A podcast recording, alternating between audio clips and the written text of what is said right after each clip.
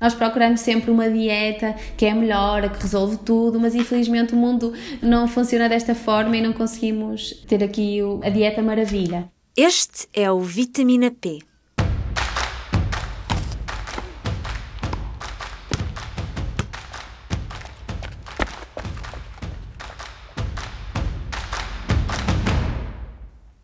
Viva! Eu sou a Carla Pequenini e este é mais um Vitamina P, o podcast do público sobre desporto e nutrição.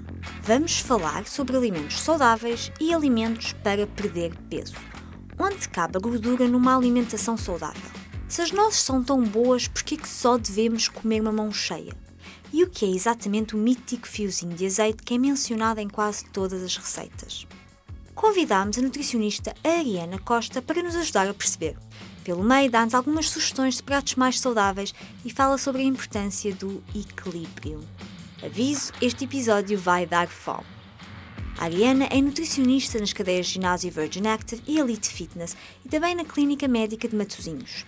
No Instagram partilha muitas versões de receitas tradicionais adaptadas para uma alimentação mais saudável. E lembra que de vez em quando não há mal em molhar o pão no azeite. Ariana, há alguma diferença entre alimentos saudáveis e alimentos para perder peso? Consegue dar alguns exemplos? Uh, sim, há, há, há, bastantes diferenças e nós não podemos falar de um alimento saudável e dizer que nós podemos ingeri-lo sem qualquer tipo de restrição, principalmente quando falamos de um processo de perda de peso. E o que acontece é que a maior parte das pessoas não emagrece e até come as chamadas uh, gorduras boas, Uh, e come uma manteiga de amendoim ali, umas sementes a colar, um punhado de frutos secos no lanche, um fiozinho de azeite, uma tostinha de abacate, um quadradinho de chocolate, estas pequenas coisas que estão bastante presentes na nossa alimentação e, sobretudo, até de quem tem uma alimentação minimamente variada e equilibrada. E no fundo acabam por não conseguir ajustar estas porções de modo a ter uma alimentação no final do dia equilibrada, ou seja, de modo a conseguirem manter no caso da perda de peso, um déficit energético. E no fundo, um processo de perda de peso mais importante é este balanço energético. E um dos grandes entraves acaba por ser a dificuldade em nós gerirmos as porções e termos a consciência das quantidades daquilo que ingerirmos. Uh, falando, por exemplo, de um prato de batata cozida com bacalhau cozido e uma couve que é um prato tão típico português, que nós consideramos saudável, e se eu perguntar a alguém como é que eu posso tornar mais saudável, facilmente me dizem, ah, põe uma batata mais pequenina.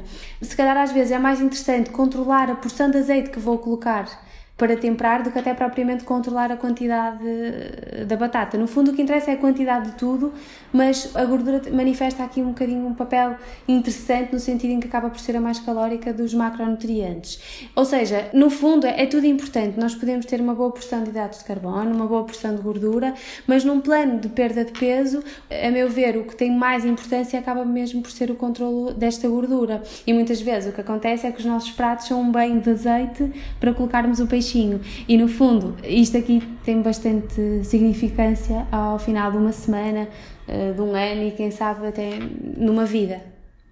Fala aqui no contexto de perda de peso, até porque estou aqui a imaginar já o prato com o bacalhau e a batata, se tirarmos um pouco de azeite, acabamos por continuar a comer as mesmas quantidades. É por isso que, por vezes, tirar gordura é bom quando falamos em perda de peso, porque acabamos por ingerir quantidade mas, ou seja, sentimos-nos saciados na mesma, mas as calorias são menores? Sim, e não só, é assim, eu sou apologista de que a alimentação deve ser mesmo prazerosa e há muitas pessoas que adoram o sabor do azeite e não acho que devam abdicar totalmente do azeite.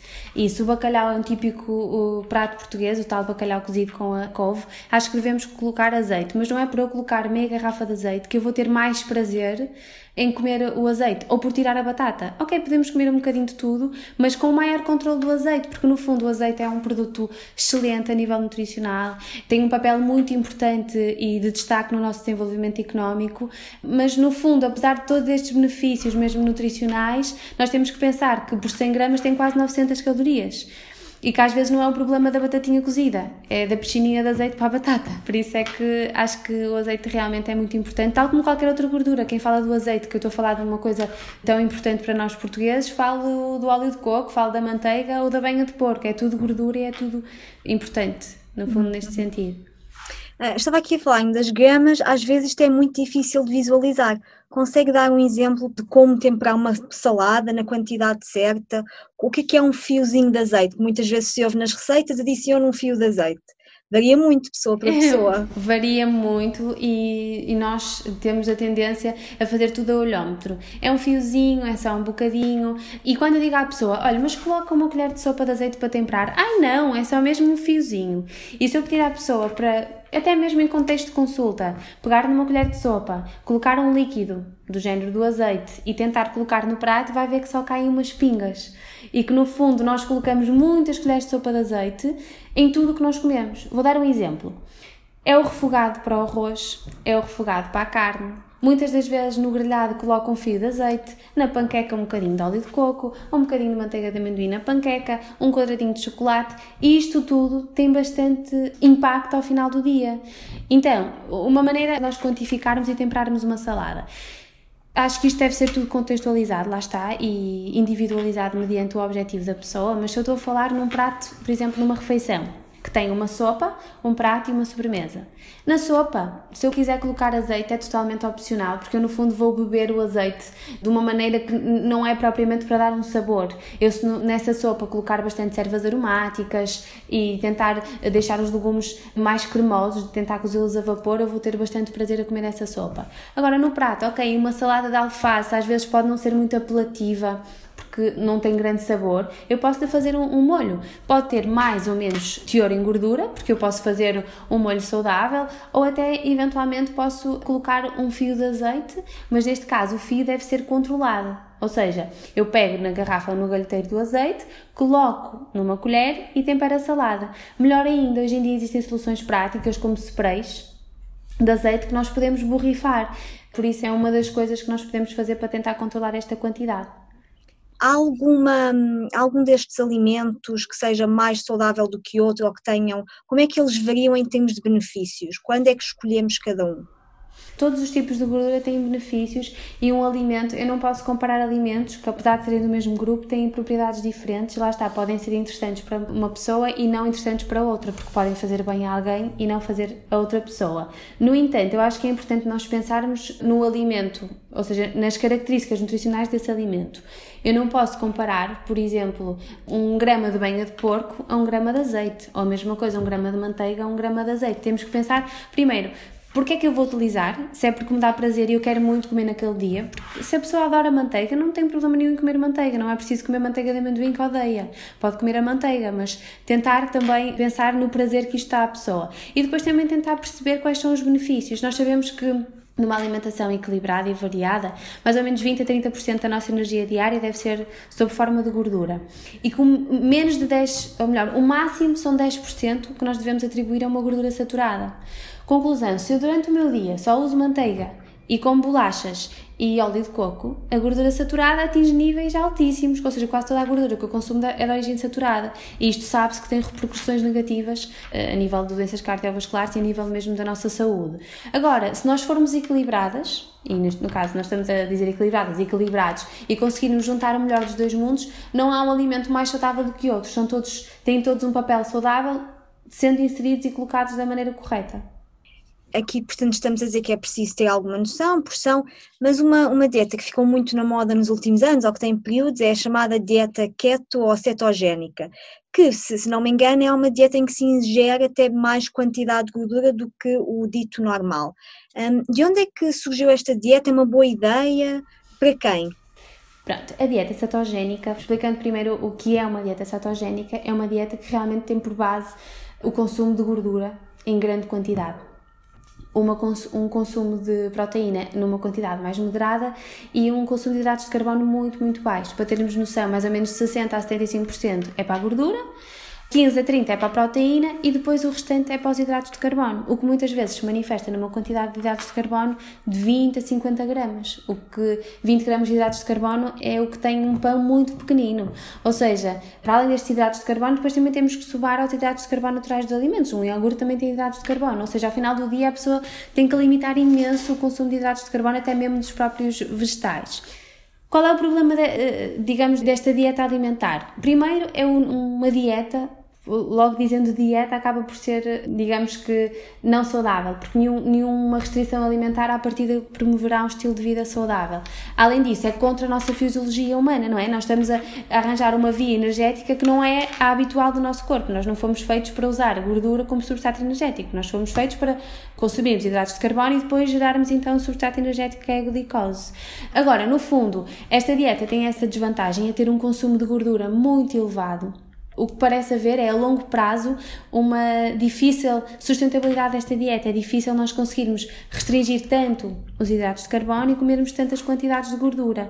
Além disso, Muitas das vezes as pessoas associam dietas porque o amigo fez, o vizinho fez e não são acompanhadas a nível alimentar por um nutricionista e fazem este tipo de dieta a comer gorduras de todo tipo, seja um bacon frito, seja por óleo de coco no café ou comer manteiga às colheres, basicamente. Ou seja, no fundo, a pessoa até faz uma dieta que ouviu e que até pode ter resultado, mas acaba por comer muita gordura saturada e o objetivo desta dieta é Restringir ao máximo os hidratos de carbono, consumir gordura sim, mas também não pode ser qualquer tipo de gordura.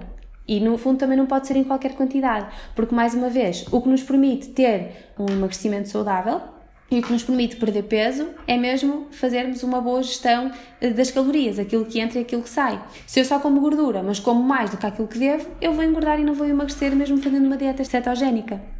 Agora, no fundo, nós procuramos sempre uma dieta que é melhor, a que resolve tudo, mas infelizmente o mundo não funciona desta forma e não conseguimos ter aqui a dieta maravilha. Às vezes há alguma confusão aqui no, no que quer dizer gordura saturada. Consegue explicar assim da forma mais simples como é que escolhemos uma gordura? Isto é uma pergunta um bocadinho uh, difícil de responder de modo sucinto, porque nós temos vários tipos de gordura, lá está, as saturadas, as mono e poliinsaturadas. Uh, digamos que as saturadas é como se estivessem saturadas, como o próprio nome indica. Ou seja, a nossa facilidade em uh, quebrá-las, digamos assim, é diferente de uma gordura que é monoinsaturada ou poliinsaturada. E como há dificuldade, lá está, nesta quebra por parte do nosso organismo, devemos evitar ao máximo porque ela tem tendência a acumular-se nas nossas artérias e etc. Isto falando assim de uma maneira muito geral, é o principal perigo destas gorduras saturadas. Onde é que estão as gorduras saturadas? Normalmente na banha de porco, nos alimentos muito processados, na manteiga, eh, nas bolachas, nos biscoitos, na indústria de fast food. Por isso, nós conseguimos limitar isto nos fritos, conseguimos sempre limitar também o consumo de gordura saturada. Não é o bolo de brigadeiro que eu comi no domingo passado que vai fazer de mim hoje uma obesa, tal como não vai ser a salada de agrião que eu comi hoje que vai fazer de mim uma pessoa saudável e equilibrada. Por isso, aquilo que nós fazemos todos os dias tem muito, muito impacto ao final do ano e da nossa vida e em tudo, não é só na parte alimentar. E se eu falo de gordura para usar diariamente, eu selecionava o azeite por todos os benefícios que falamos e também, no fundo, estamos a ajudar Portugal, que é uma coisa que nós precisamos neste momento.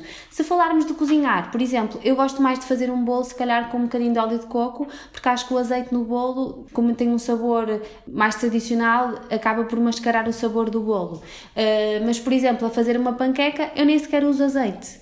E acho que também nós temos que ter esta consciência nós não precisamos de colocar nem azeite, nem muito sal para tornar um alimento bom. Eu, para fazer um arroz, não preciso sequer de colocar azeite. Eu posso fazer um refogado, só com água e cebola e um bocadinho de alho e uma folha de louro e fica na mesma maravilhoso. Mas, tendencionalmente, temos a tendência que temos que pôr muito azeite para tornar algo saudável, o que não é verdade. A mesma coisa num assado. Eu, para fazer um assado de frango, eu sei que se eu puser o frango marinado, só com ervas e um bocadinho de uma camada de, de legumes e o frango por cima, vou ter um, um, um, assado super suculento e se formos olhar para o fundo da, da sertã, vai estar cheia de gordura na mesma. Ou seja, nós não adicionamos gordura, mas o frango tem uma gordura própria. Por isso também devemos aproveitar a gordura natural dos alimentos e evitar inserir mais gordura ainda. Como sempre, o foco é equilíbrio e bom senso. Saber escolher alimentos saudáveis, mas não exagerar. Viva! Este é o P24 Olá, este é o Poder Público. Sobre Carris. Este é o Vitamina P. Vamos lá? Já segue os podcasts do Público? Subscreva no iTunes, Spotify ou na sua aplicação para podcasts.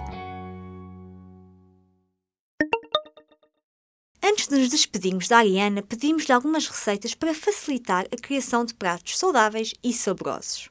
Uma ou duas dicas rápidas. Primeiro, para confeccionarmos os alimentos, eu acho que é muito importante termos, eu dizia, três acessórios na cozinha. O primeiro é uma balança, para pesarmos e termos a noção das quantidades, sobretudo da gordura. Ou seja, para eu pesar os frutos secos que levo para o trabalho. Quando eu digo frutos secos, digo frutos gordos, nozes, amêndoas, avelãs, para pesar a quantidade que como, mesmo por exemplo para um bolo, para eu saber a dose de óleo de coco que vou adicionar ou a dose de manteiga que vou colocar no meu pão. Outro acessório que eu acho indispensável é uma frigideira antiaderente. E as frigideiras antiaderentes, como o próprio nome indica, não necessitam de gordura. A nossa tendência é colocar gordura porque senão vai colar. Isso não é verdade. Se ela é antiaderente, não cola. Muitas das vezes o segredo está em aquecer bem a, frigideira ou arranjar uma temperatura ótima para podermos colocar o género alimentício que vamos cozinhar e acaba por ser um grande aliado na, na nossa cozinha. E depois também tentar controlar a maneira como lavamos as frigideiras, como cuidamos delas, porque isso depois também tem impacto na durabilidade das mesmas. E a terceira coisa que eu acho muito importante também termos em casa é um doseador, seja em spray ou seja uma espécie de um conta-gotas que nos permita usar o azeite para temperar uma salada, para colocar nestas pequenas coisas que a tendência é pormos numa garrafa grande e entornar metade da garrafa. Outra coisa que eu acho engraçada é que nós podemos também, assim, a título de curiosidade, fazer em casa é colocar garrafas pequenas de azeite e hum, tentar fazer uma meta Uh, mensal, ou seja, normalmente fazemos isto muito com a água, que é por dia estabelecer as horas de quanta água vamos beber. Podemos fazer a mesma coisa com o azeite.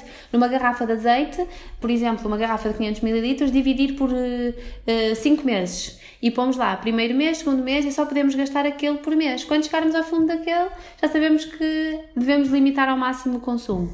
Isto acaba por ser dicas práticas que nós podemos usar no nosso dia a dia. Outra coisa que nós podemos tentar fazer é evitar ao máximo adicionar gordura, sobretudo para quem está a tentar perder peso, evitar adicionar seja óleo de coco, seja azeite, guardar para coisas que realmente são prazerosas, ou seja, escolher bem aquilo que nos dá prazer. Se é um Ferrero Rocher, ok, é um Ferrero Rocher. Se é uma colher de Nutella, ok, é uma colher de Nutella. Um, não é preciso comer duas tostas com manteiga de amendoim ou uma tosta com abacate se eu nem aprecio. É tentar arranjar o equilíbrio, e no fundo, o truque para o equilíbrio mais próximo do perfeito é mesmo variedade e bom senso. Eu disse que íamos ficar com água na boca. Para acabar com uma receita saudável, falámos com Luís Pereira, responsável pela página online Prato Fitness. Há anos que nos tempos livres Luís usa o blog e as páginas nas redes sociais para mostrar que fazer refeições mais leves e equilibradas não tem de ser um sacrifício. Sou Luís Pereira do pratofitness.blog e trago umas panquecas com apenas 3 ingredientes. E que ingredientes é que são? Uma banana madura, um ovo médio, uma colher de óleo de coco. E para fazer estas panquecas, vamos começar por esmigalhar a banana com a ajuda de um garfo e adicionar o ovo. Vamos misturar tudo muito bem misturado. Nesta fase, podemos também adicionar um pouco de canela em pó, mas é completamente opcional. Depois, derrete-se o óleo de coco numa frigideira antiaderente e colocamos a massa que fizemos. Assim que começar a borbulhar, viramos para o outro lado por mais um minuto. E por último, retiramos da frigideira e fazemos o mesmo até terminar a massa. Isto deve dar para cerca de 3 panquecas pequenas. Agora, eu gosto imenso desta receita pela sua facilidade e pelo pouco tempo que demora a fazer. No máximo de 5 minutos temos aqui uma refeição. Para além disso, temos os três macronutrientes presentes, ou seja, temos a proteína pelo ovo, os hidratos de carbono pela banana e a gordura pelo óleo de coco o que faz dela uma excelente refeição para quem procura ter um estilo de vida saudável e até mesmo para quem quer perder peso. Por fim, estas panquecas podem perfeitamente substituir o pão ao pequeno almoço, que é o que eu faço muitas das vezes. Espero que gostes e que experimentes também. E agora voltamos aos mitos. Há um estudo para tudo? Sabemos que massa gorda em excesso não é bom, então como é que se queima massa gorda mais depressa? Adiar o pequeno almoço para correr logo de manhã não é solução. Mas ainda há a ideia de que fazer exercício antes do pequeno almoço é uma solução mágica para perder massa gorda instantaneamente. A teoria é que fazer exercício depois de acordar sem comer vai obrigar o corpo a queimar mais gordura para obter energia. E isto até dá jeito com a moda do jejum intermitente, certo? Nem por isso, e há muitos estudos que o provam. Em outubro de 2020, uma equipa de investigadores analisou os efeitos de treinar antes do pequeno almoço em vários fãs de corridas matinais. O objetivo era guiar as recomendações para atletas, nutricionistas e treinadores. A conclusão: se o objetivo é uma corrida leve durante menos de 90 minutos para acordar, não há problema, também não há benefícios. mas até pode ser uma forma de abrir o apetite, desde que comam logo depois do exercício em quantidades suficientes. Mas, se o objetivo é exercitar intensamente, a sério, durante mais de hora e meia, os nutricionistas pedem que só um pequeno almoço. Dá mais energia, é mais saudável e é o ideal para quem quer perder massa gorda e ganhar músculo. Porquê? Quando comemos proteína, o corpo recebe um aviso para iniciar a chamada síntese proteica, que ajuda à criação de músculo e à recuperação do exercício. Quando o corpo passa várias horas sem proteína, como por exemplo uma noite inteira a dormir, o corpo entra num saldo negativo de proteína e vai quebrar músculo, não vai quebrar gordura. Apesar da moda de fazer exercício em jejum, a verdade é que grande parte dos estudos mostra que comer uma boa quantidade de proteína logo de manhã é melhor para a perda de massa gorda do que períodos de jejum matinal.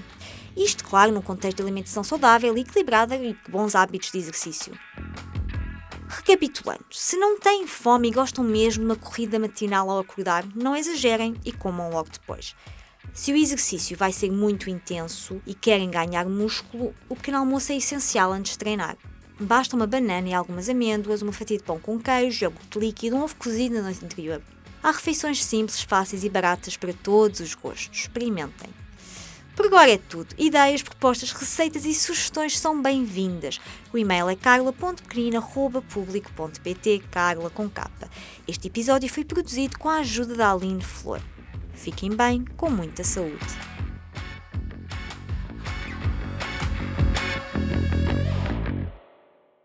O público fica no ouvido.